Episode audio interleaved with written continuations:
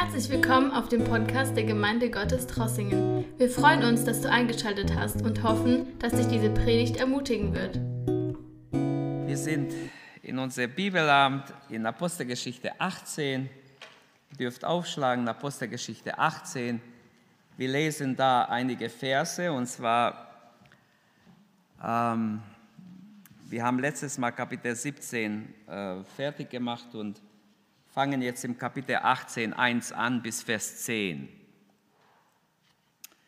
Ähm, Apostelgeschichte 18 ab Vers 1.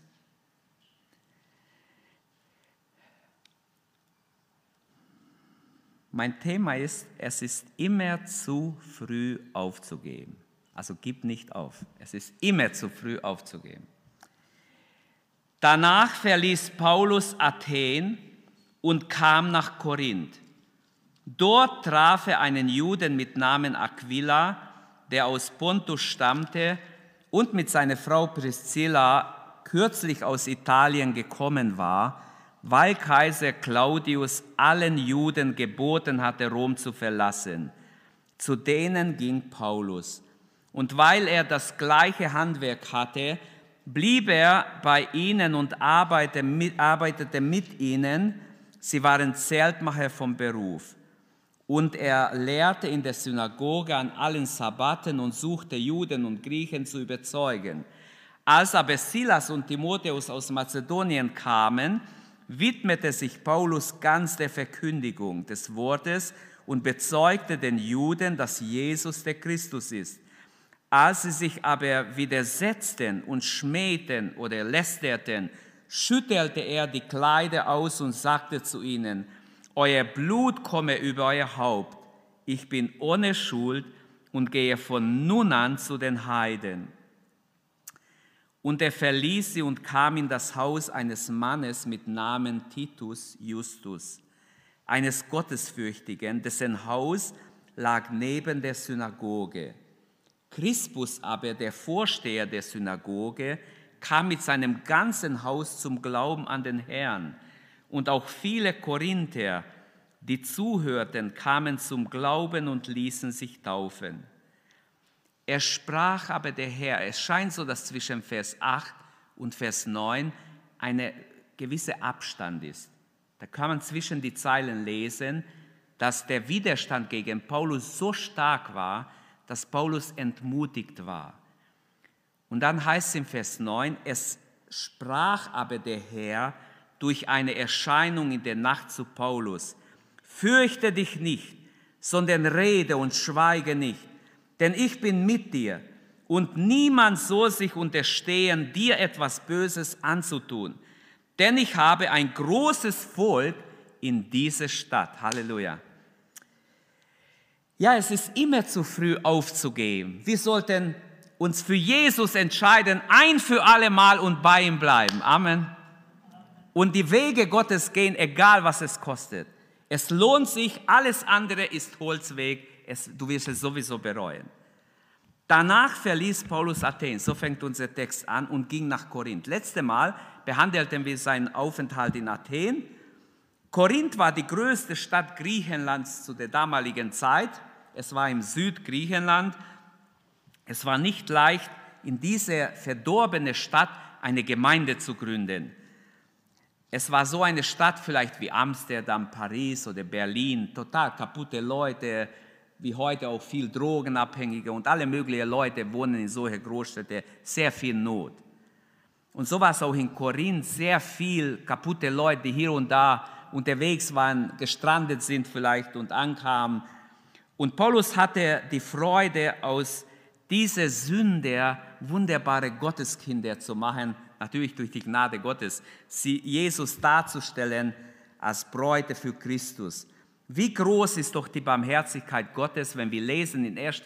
Korintherbrief Kapitel 6, wie schlimm diese Leute waren. Es waren sogar alle möglichen Sünden werden aufgezählt, sogar Kinderschände unter ihnen, die haben sich bekehrt und wurden wunderbare, erlöste Gotteskinder. Unser Abschnitt hat vier Dinge. Vier Dinge, die, wir, ähm, die uns helfen, ein bisschen den Abschnitt besser zu verstehen. Eins bis drei, der Beruf des Paulus und seine Mitarbeiter im Vers 2 schon. Dann drittens seine Ablehnung von den Juden und viertens seine Ermutigung vom Herrn. Lass uns mal diese vier Hauptgedanken nehmen, da haben wir den Text genau betrachtet. Verse 1 bis 3. Der Beruf des Paulus. Paulus war vom Beruf Zeltmacher. Paulus war ja ein Gelehrter. Wir müssen wissen, es war so, im Judentum war es Pflicht, dass jeder, auch wenn er Tora studiert und Pharisäer oder sonst was war, Schriftgelehrte, er musste einen handwerklichen Beruf haben, denn man wusste aus Erfahrung, es kommen manchmal Notzeiten, wo auch ein Geistlicher oder egal wer er ist, muss notfalls überleben können. Also er hatte einen handwerklichen Beruf. Auch die Rabbischule, alle Rabbischule mussten eine Lehre machen, sozusagen, wenn wir heute sagen würden, du musst zuerst eine Lehre machen, egal was du wirst. Zeltmacher war ein Beruf, das sehr gefragt war, weil damals lebte man ja zum größten Teil in Zelten und die Zelte wurden damals wahrscheinlich aus Tierfällen oder heute hergestellt. Deshalb kann man auch gut vorstellen, dass Paulus sich ausgekannt hat, mit Leder zu arbeiten, was ja eigentlich schon ein schöner Beruf ist. Warum hat Paulus seinen Handwerksberuf weiter ausgeübt? Wieso nicht hat er nur seine geistliche Berufung ausgeübt? Wir lesen von Paulus in 1. Korinther 9, 18 und 19, erklärt er selber, dass er nicht angewiesen werden wollte. Er erklärt, dass er eigentlich Recht hätte, ganz vom Evangelium zu leben, weil er das Evangelium predigt. Aber er erklärt auch immer wieder, dass er unabhängig sein wollte von den Korinthern. Im Kapitel 9 zum Beispiel, Vers 12 sagt er, er wollte unabhängig sein. Okay, ähm, es ist viel leichter eigentlich, wenn jemand nicht von, von einer Gemeinde bezahlt ist. Es ist viel leichter, er ist unabhängiger, äh, auch frei zu reden und frei auch den Menschen die Wahrheit zu sagen. Also sein Beruf kommt noch vor bei seinen Mitarbeitern. Als nächstes möchte ich kurz auf seine Mitarbeiter, die kommen auch später noch vor im Kapitel, deshalb werde ich sie nur kurz erwähnen.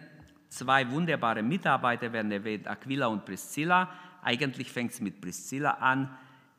Normal, wo sie genannt werden, meistens wird zuerst Priscilla genannt, nicht nur aus Höflichkeit, man nimmt an, die Bibelausleger nehmen an, sie war wirklich eine berufene Frau Gottes, diese Frau Priscilla, die ähm, auch später werden wir sehen, wie, wie sie und ihr Mann dem Apollos helfen, ihn, ihn sogar aufklären, ähm, theologisch praktisch. Der hat nur ein gewisses Abschnitt verstanden von der Bibel, nicht alles.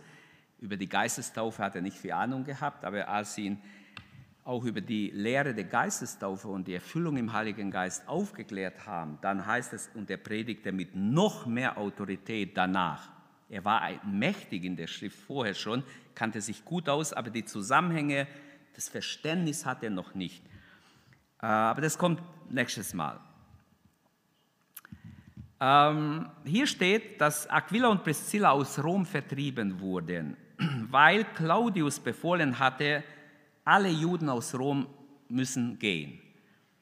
Es gibt geschichtliche Hinweise von Geschichtsschreibern, dass 50 nach Christus dieser Befehl kam von Claudius. Und zwar warum?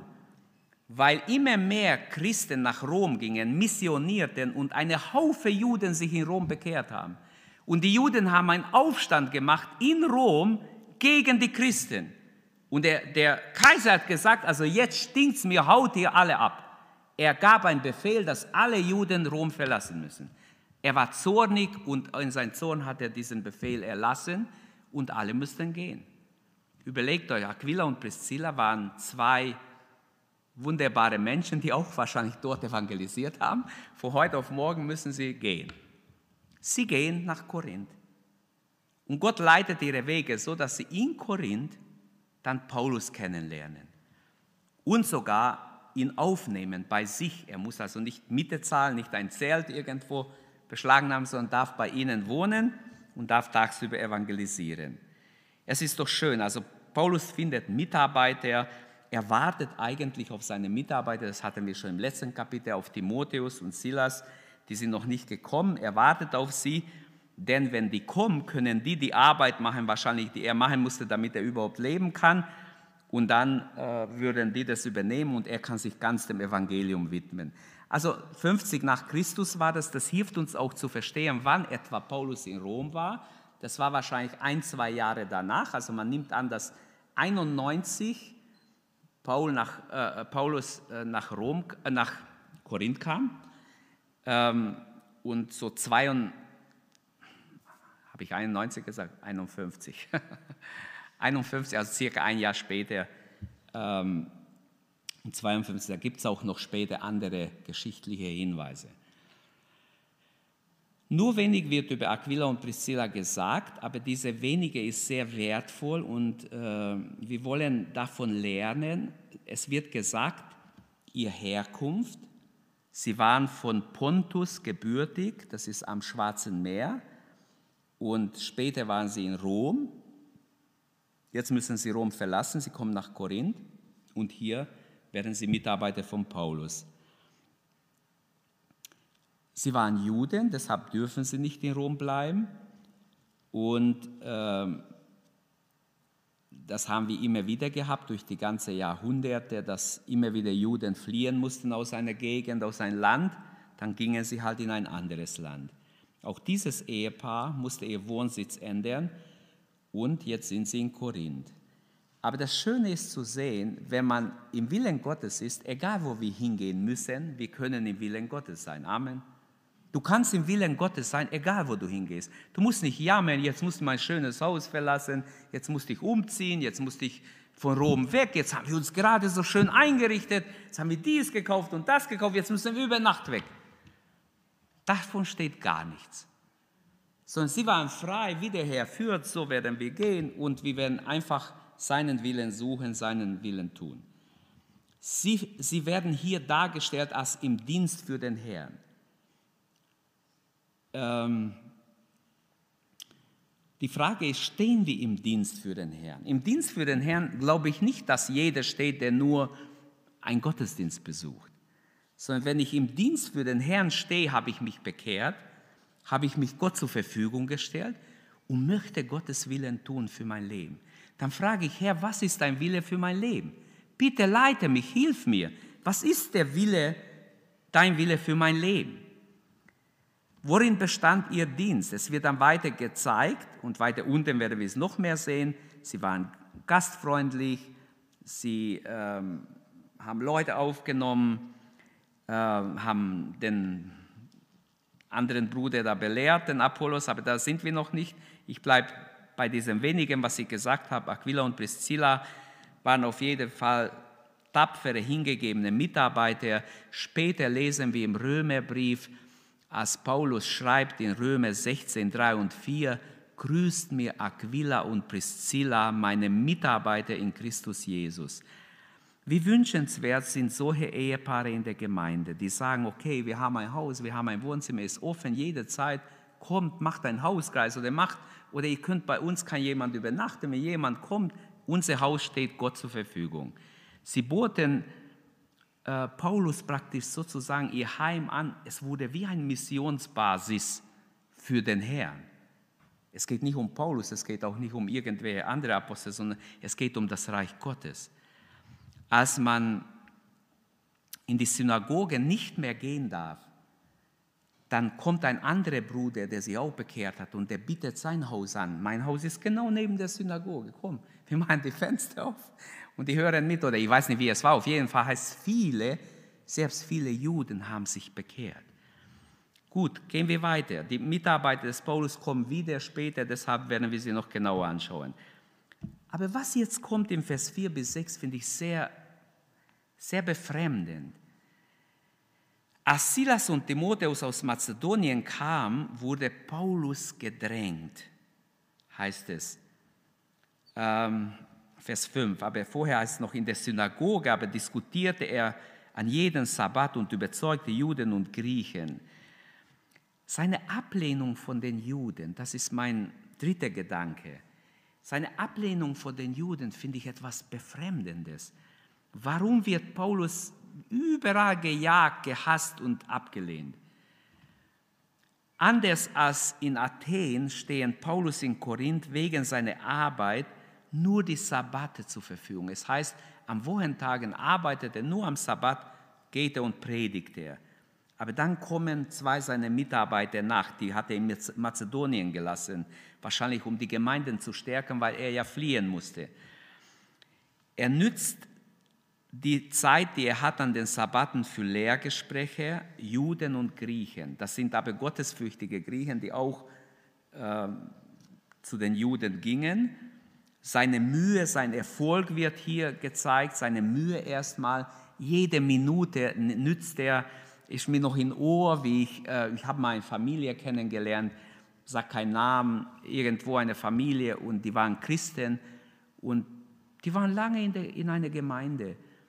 Und die haben dann einfach, ist wenigstens mein, mein Sicht der Dinge, dass die wahrscheinlich ganz gleichgültig wurden. Da haben sie mit den Kindern gesprochen, die Kinder waren so Teenageralter und haben gesagt, ein Sonntag im Monat schlafen wir aus. Da werden wir Samstagabend feiern wir, grillen wir und machen können wir spät mal, aber Sonntag schlafen bis Mittag. Ich habe die Familie mal besucht, ich wusste nichts von der Sache und die haben mir das erzählt. Und dann hatten die eine Tochter und die Tochter hat gesagt, ja, ich würde gerne in den Gottesdienst gehen. Meine Eltern sagen, bleib da. Und da habe ich zu diesen Eltern gesagt, was ihr macht, ist sehr verkehrt. Was ihr macht, ihr werdet das vor Gott noch verantworten müssen. Vielleicht bin ich das letzte Mal, ich war auch das letzte Mal in ihrem Haus. Vielleicht bin ich das letzte Mal in einem Haus, aber ihr werdet vor Gott stehen. Wenn euer zwölfjährige Tochter sagt, ich würde gerne zum Gottesdienst gehen, und du als Vater sagst, wir bleiben zu Hause, schlafen aus, dann sage ich dir eines, ihre Seele wirst du mal verantworten. Du solltest, wenn deine Kinder nicht gehen wollen, ermutigen, dass sie gehen. Und du sagst, ein Wochenende brauchen wir zum Ausschlafen.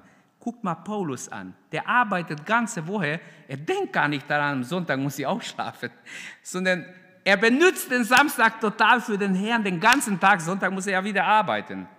Versteht ihr? Er ist total für den Herrn da. Ich sage nicht, schlaf nicht aus. Jeder darf ausschlafen, aber es gibt andere Möglichkeiten auszuschlafen. Nicht da, wo Gottesdienst ist. Da bin ich 100 Prozent. Das ist der Teufel, der deine Blicke so lenkt, da könnte man ausschlafen. Der Teufel hat immer Pläne, uns geistlich kaputt zu machen. Und die Leute sind längst kaputt, die sind längst abgefallen vom Glauben. Das sind schon ein paar Jahre her. Ihre Tochter ist nicht da, ihr Mann ist nicht da, die Frau ist nicht da, sind alle in der Welt. Inzwischen seid geschieden und so weiter.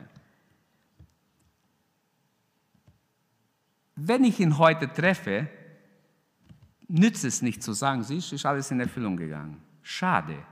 Ich glaube, Gott kann sie noch retten, aber es ist alles kaputt.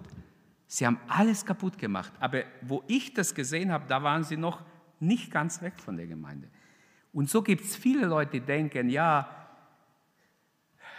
es ist mal ganz gut, äh, wenn Gottesdienst ist, ausschlafen. Wenn Gottesdienst ist, wünsche ich, dass sie nicht schlafen können. Echt, ich wünsche es jedem, dass sie nicht schlafen können.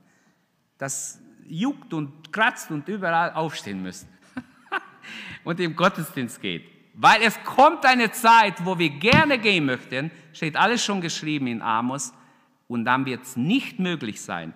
Aber dieser Faulpelz kommt von, vom Teufel, der uns auf die, einfach auf die faule Art hinkriegen wird, dass wir einfach Gottesdienste schwänzen.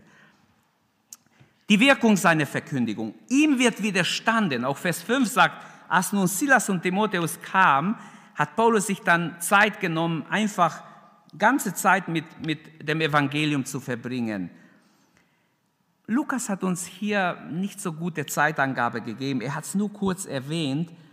Ohne Zeitangabe berichtet er über Eintreten der beiden von Mazedonien. Wir haben keine Ahnung, wie lange er alleine war, aber irgendwann kamen die nach und sie treffen den Apostel. Wie treffen sie ihn in voller Beschäftigung, voll bei der Arbeit? Er ist Tag und Nacht an der Arbeit. Er versucht, Juden und Griechen zu überzeugen mit dem Evangelium. Und Vers 6 sagt, zeigt uns die Wirkung, als sie dem aber entgegentreten und lästerten, schüttelte er das Obergewand einfach aus. Und sagt zu ihnen, euer Blut komme über euer Kopf, rein werde ich von jetzt an zu den Heiden gehen. Trotz allem, was der Dienst des Paulus in der Synagoge, trotzdem war es nicht umsonst. Der Synagogenvorsteher hat sich bekehrt. Stell dir vor, ihre Leiter hat sich bekehrt. Äh, so auch Justus, dessen Haus ganz neben der Synagoge war, hat sich auch mit seinem Haus bekehrt. In seinem Haus wurde eine Versammlung angefangen. Die Neubekehrten versammeln sich genau neben der Synagoge im Hause von Justus. Äh, später mietete Paulus die Schule des Tyrannus. Das ist eine Schule gewesen, wahrscheinlich zentral, wo äh, auch Leute eher hinkamen, weil, sie, weil es ein öffentlicher Raum war. Und dort hat er dann gelehrt. Paulus wollte Israel versammeln. Sein Ziel war, zuerst die Juden zu erreichen, aber sie wollen nicht.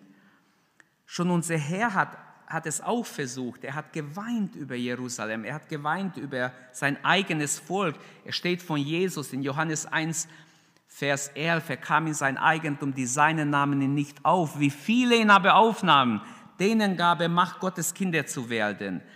Und es heißt auch im Gleichnis, die Geladenen wollten nicht kommen. Zuerst waren ja die Juden, in der ersten Einladung sind die Juden gemeint. Sie wollten nicht, sie haben es nicht für wert geachtet zu kommen. So heißt es in Matthäus 22. Ähm, die Juden weigerten sich. Und dann heißt es, geht hin, ladet ein, wer da will, egal, die Lahmen, Blinden, jeden ladet jeden ein, dass mein Haus voll werde.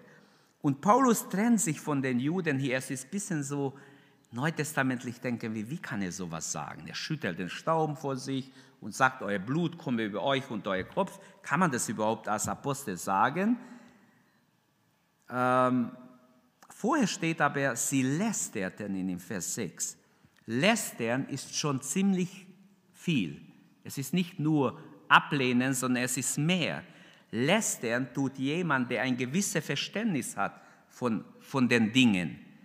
Versteht ihr, Jesus sagt zu dem Pharisäer, passt auf, die Lästerung gegen den Heiligen Geist wird nicht vergeben.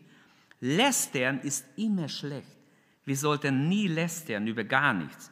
Diese Lästerung brachte Hass oder bringt den Hass der Juden zum Ausdruck, zeigt, wie, wie Hass in ihr Herz war, wie viel Hass sie hatten. Und deshalb das veranlassten Paulus, wie auch schon in Antiochien vorher, einige Kapitel vorher steht, den Staub von seinen Füßen zu schütteln, jetzt von seinen Kleidern.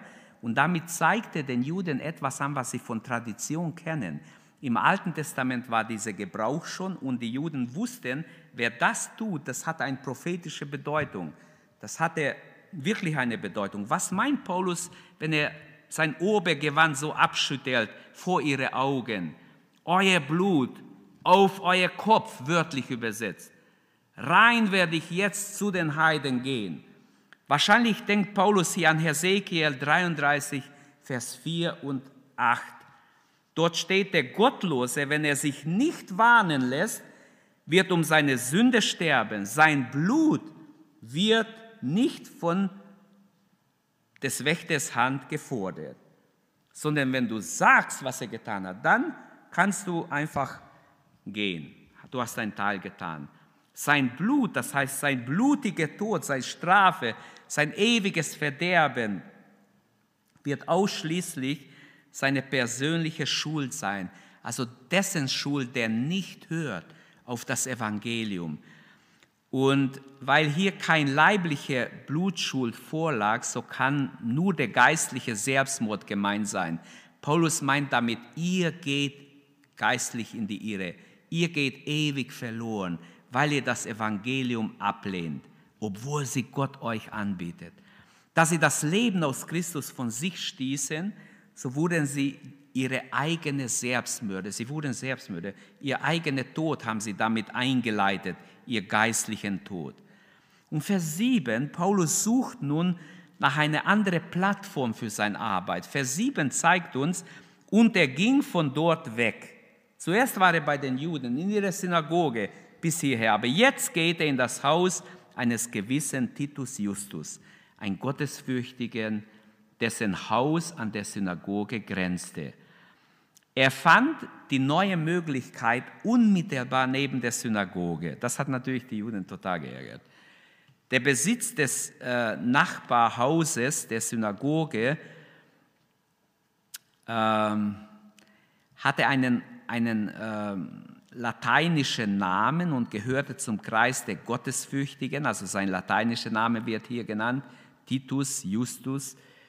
Äh, weiter erfahren wir von ihm nichts wir wissen nicht genau, wer dieser Mann war.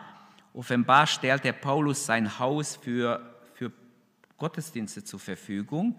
Einfach, dass er dort lehrte und predigte, äh, was auch unmittelbar vor, dem, vor der Synagoge war. Wenn man jetzt, wer, wer Synagogen kennt, also ich habe mir mehrmals so Synagogen angeguckt, die Juden laufen, kommen und gehen. Wenn du Samstag zu einer Synagoge gehst, da ist nicht so wie bei uns, Leute kommen rein, hocken sich hin und ständig kommen und gehen Leute. Also äh, da ist totale Bewegung. Wenn jemand im Nachbarhaus was macht, die würden alle gucken. Die reden auch, machen auch. Da ist immer Bewegung. Ist nicht so für eine Stunde oder zwei, sondern der ganze Sabbat ist ein Hin und Her. Also hin und her, ich will es nicht negativ hinstellen. Ich fand es sogar positiv, dass die so viel Zeit nehmen und so hingehen. Aber es ist ein Kommen und Gehen ständig. Wenigstens so habe ich es in Zürich gesehen und, und an manche andere Stellen. Ähm, hinzu kam, dass der erste Missionserfolg ausgerechnet der Synagogenvorsteher war. Es heißt Crispus, aber der Synagogenvorsteher wurde mit seinem ganzen Haus an den Herrn gläubig. Ähm, wie auch viele Korinther gläubig wurden. Sie hörten das Evangelium. Vers 8 sagt uns, der Vorsteher und auch viele Korinther, sie hörten Paulus predigen und ließen sich taufen. Neben den schon vorher genannten Juden im Vers 4 heißt hier, dass noch weitere, nicht nur der Synagogevorsteher, sondern noch ganze Reihe andere Korinther. Man nimmt an, dass in Korinth, von dem, was wir in den zwei Briefen lesen können, nimmt man an, dass in Korinth tausende Gläubige waren. Also es war wirklich schon eine große Schar Gläubige. Es ist am Anfang vielleicht war es kleiner, aber später in Korinth muss eine Riesengemeinde in viele Häuser gewesen sein, also ziemlich verteilt.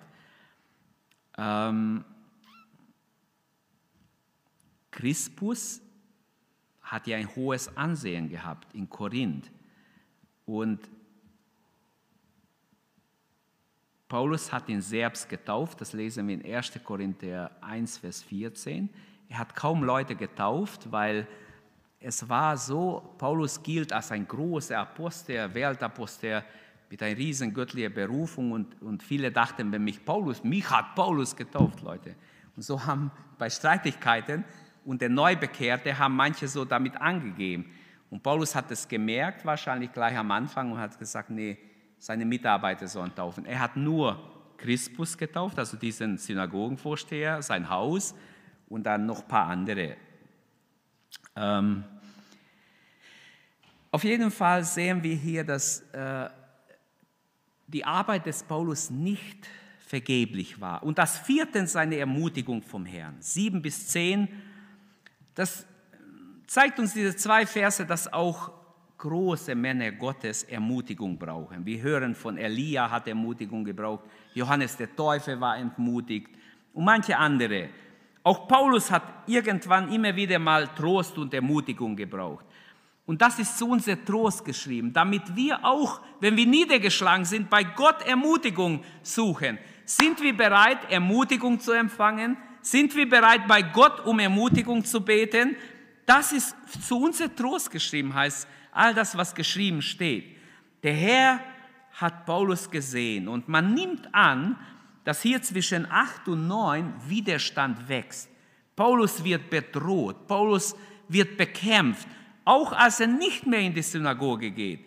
Der Widerstand hat ihn zum Nachdenken gebracht. Mensch, Herr, egal wo ich hingehe, mich jagt man wie ein Hund. Was soll ich machen? Ich muss bald hier auch noch gehen. Was soll ich machen? Hey, ich wollte hier länger bleiben. Was soll ich machen? Soll ich bleiben? Soll ich lieber gehen? Was soll ich machen? Wahrscheinlich war Paulus so am Fragen, Herr, ist überhaupt mein Platz noch hier? Oder soll ich schon wieder nach, nach einer neuen Stadt suchen? Und die Situation begann bedrohlich zu werden wahrscheinlich für ihn. Und deshalb bewegt er die Dinge vor dem Herrn.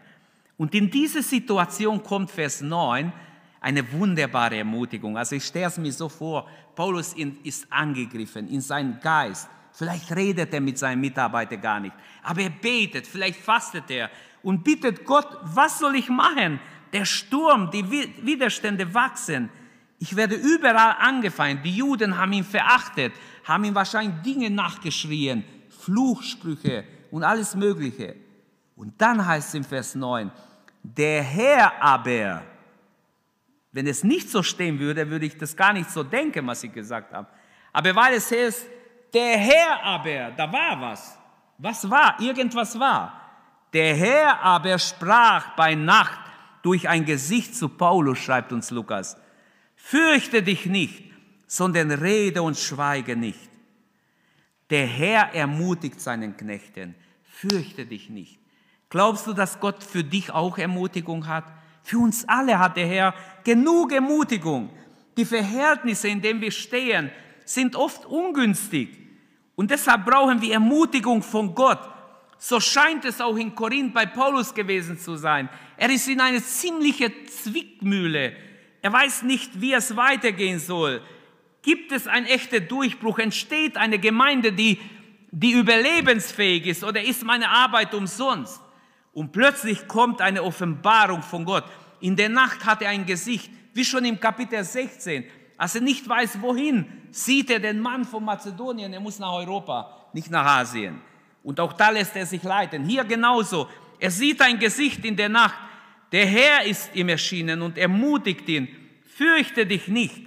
Rede und schweige nicht. Ich bin mit dir. Niemand soll dich angreifen oder dir widerstehen, dir zu schaden denn ich habe ein großes Volk in dieser Stadt. Halleluja. Da hinein spricht Gott sein, fürchte dich nicht. In diese Durcheinander, in diese katastrophale Lage. Genau das, was die Engel in Bethlehem gesagt haben, als die Hirten erschrocken sind. Fürchtet euch nicht. Genau das bekommt Paulus persönlich. Fürchte dich nicht, Paulus. Halleluja. Wie schön. Eine richtige, Ermut eine richtige Ermutigung. Halleluja. Ein solche, in solchen Zeiten ist unser Herz vielleicht von Furcht schon angeknappert oder geneigt zu zweifeln. Wir lesen in 1. Korinther 2, er spricht nämlich über diese Zeit. Er sagt, er schreibt ihnen an die Korinther in 1. Korinther 2, ich war bei euch mit Schwachheit und mit Furcht und mit großem Zittern. Ja, was war das, Paulus? Warum hast du gezittert? Wir wissen Einzelheiten nicht. Lukas verschweigt es uns. Ist auch nicht so wichtig. Wichtig ist, Gott weiß, wenn wir zittern. Gott weiß, wenn, wenn wir Widerstand haben. Gott weiß, wie er uns ermutigen kann. Halleluja. Und das zählt. Das ist wichtig. Hier nun ging es darum, Paulus angesichts der drohenden Gefahr zu ermutigen, weiterzumachen. Gib nicht auf, Paulus. Es ist viel zu früh aufzugeben. Jetzt und überhaupt. Die Mission in Korinth sollte weitergehen. Das ist Gottes Wille. Das erfährt er durch eine übernatürliche Offenbarung. Die Mission in Korinth soll weitergehen, ungeachtet der Gefahren.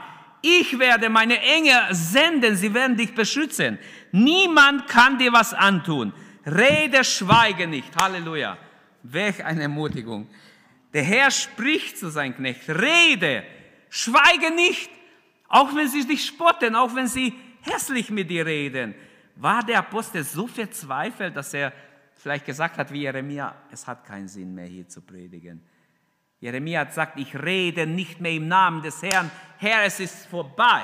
Ich rede nicht mehr in deinem Namen. Ich mach's nicht mehr. Er war total beleidigt, weil man all das ihm angetan hat. Man hat ihn in eine äh, Joch hineingespannt. Er musste so bleiben die ganze Zeit. Stellt euch vor, wie, wie wie äh, alles einschläft nach Stunden. Er muss ganze Zeit so, ich weiß nicht, wie viel Zeit habe ich, ich glaube, ganze Nacht. Er wird im Brunnen geworfen, er wird alles Mögliche macht man ihm, als einfach spottet ihn, weil er Gottes Wort weitergibt. Aber die Aufgabe des Paulus und unsere alle Aufgabe als Boten Gottes ist, dass wir reden. Was soll er reden? Nicht irgendwas. Rede, predige weiter, schweige nicht. Du hast was zu sagen, Paulus. Du hast eine Botschaft, die muss weitergegeben werden. Nur diese Botschaft rettet die Leute. Rede. Der Herr ruft ihm zu, schweige nicht. Rede, Paulus. Wahrscheinlich hat er schon geschwiegen, wahrscheinlich hat er in sein Herz schon aufgegeben, auch wenn er es nicht nach außen gesagt hat. Rede, rede auch du für den Herrn, gib Zeugnis. Das, was du weitergeben kannst von Jesus, das kann die Menschen retten. Das ist eine gute Botschaft. Wir haben eine gute Botschaft, wir sollten es weitergeben. Und in diesem Wort liegt eine herr herrliche Verheißung. Ich bin mit dir, sagt Gott ihm. Ich bin mit dir. Welch eine tröstliche Zusage. Wäre eine schöne Zusage. Niemand soll dich angreifen, dir zu schaden. Vers 10b gefällt mir echt. Paulus schwebte ständig in Lebensgefahr. Als, ein, als die Sterbenden, aber siehe, wir leben. So schreibt er später. Wir sind diejenigen, die ständig sterben. Er sagt einmal, ich sterbe täglich. Seinem Ich, seinem alten Menschen ist er täglich gestorben. Das müssen wir auch. Ich sterbe täglich. Aber als die Sterbenden, wir waren ständig in Lebensgefahr und hier sind wir, doch leben wir. Er war gekennzeichnet. Er war bedroht, in Lebensgefahr so oft.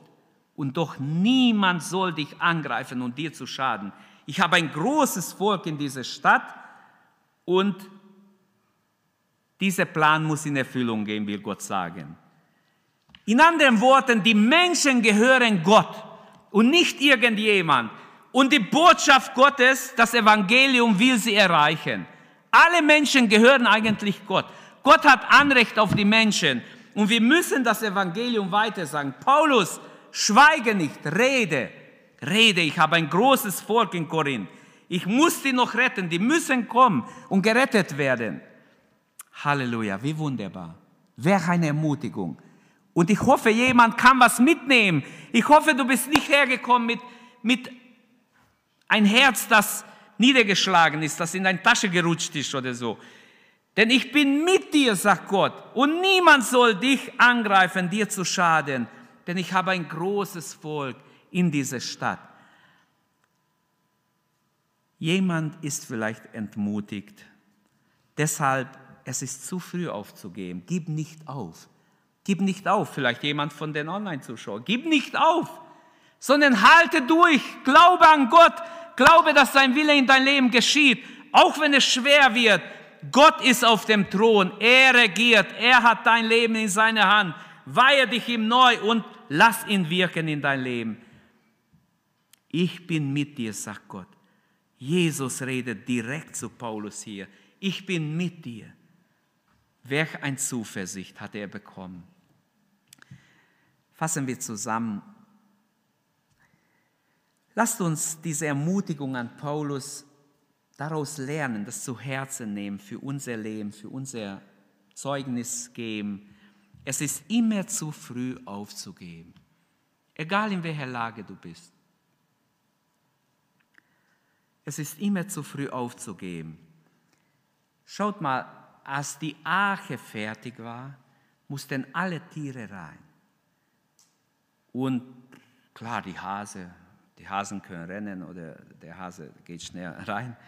Die Elefanten gingen rein, die Löwen und was auch immer. Aber auch die Schnecke ist reingekommen.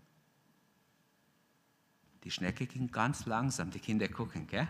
Ganz langsam ist die Schnecke gegangen. Immer die zwei. Aber weil sie Ausdauer hatten, gingen sie bis in die Arche. Und die Arche war noch offen, als die kamen, bis sie ganz reingingen. Und nachher wurde die Tür zugemacht. Und die Schnecken waren auch in Sicherheit. Glaubt ihr das? Jetzt ich Kinderstunde. Der Herr segne euch, Kinder. Wunderbar. Passt gut auf, ich merke es. Wenn Gott Türen öffnet, versucht der Feind, diese Tür zu schließen.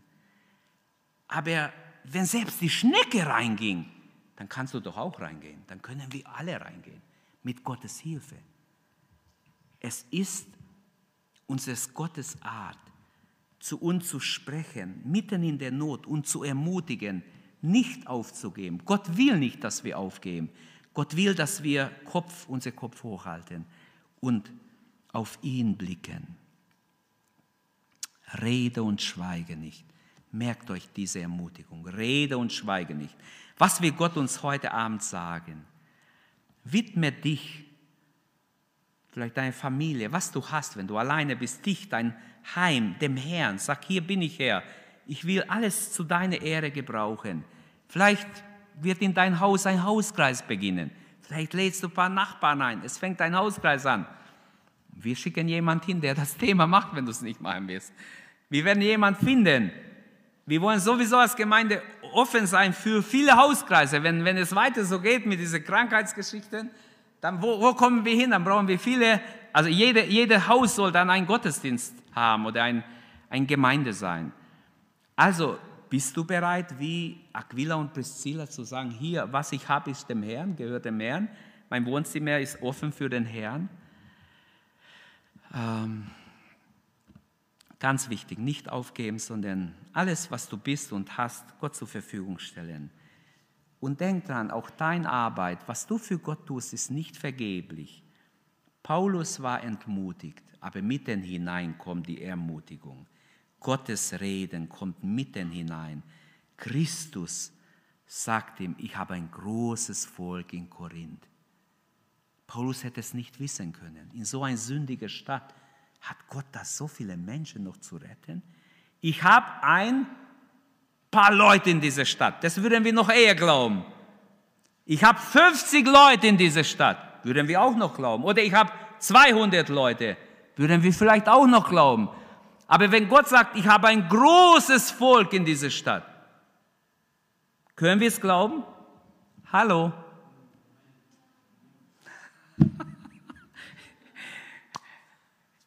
Ja, wenn Gott es sagt, ja, Amen, auch wenn ich es nicht erfassen kann. Aber trotzdem, Gott weiß es. Gott weiß, wer noch gerettet werden soll. Es gibt so viel Not hinter den, ja, in den Häusern, in den Heimen. So viel Not ohne Gott. Christus sagt, er hat ein großes Volk in dieser Stadt. Auch in unserer Stadt glauben wir doch, dass Gott noch viele Familien, einzelne Menschen retten will. Wenn wir schweigen, so müssen die Steine schreien, steht auch geschrieben. Wenn wir schweigen, muss Gott andere wecken, die reden. Wer ist bereit zu sagen, hier, ich stelle mich Gott zur Verfügung. Ich möchte sein Sprachrohr sein. Ich möchte Zeugnis geben, wo es nur geht. Ich möchte mein Heim, alles, was ich habe, Gott zur Verfügung stellen. Wie Aquila und Priscilla, wie Paulus, will ich ihm zur Verfügung stehen. Dann wirst du sehen, auch dir gilt diese Ermutigung. Fürchte dich nicht. Ich bin mit dir. Ich werde mit dir sein. Niemand kann dir schaden. Lasst uns aufstehen und beten. Lasst uns Gott die Ehre geben. Lasst uns uns Gott weihen. Es nützt nichts, wenn wir nur hören und nicht tun. Lasst uns Täter des Wortes sein. Ich glaube, dass Gott jemand ermutigen will heute Abend. Jemand, der niedergeschlagen ist, der aufgeben will. Gib nicht auf. Geh weiter im Namen Jesu. Es ist viel zu früh aufzugeben. Es ist immer zu früh aufzugeben. Das heißt, nie aufgeben, nie. Erwarte Großes von Gott. Erwarte, dass er wie bei Paulus eingreift, dass du sein Reden empfängst und sein Wort dich weiterbringt. Halleluja. Herr, wir beten dich an. Danke, dass du unsere Predigt angehört hast. Wenn dich die Botschaft angesprochen hat, dann teile sie gerne mit deinen Freunden und Bekannten, dass auch sie diese Predigt hören können. Wir wünschen dir Gottes Segen.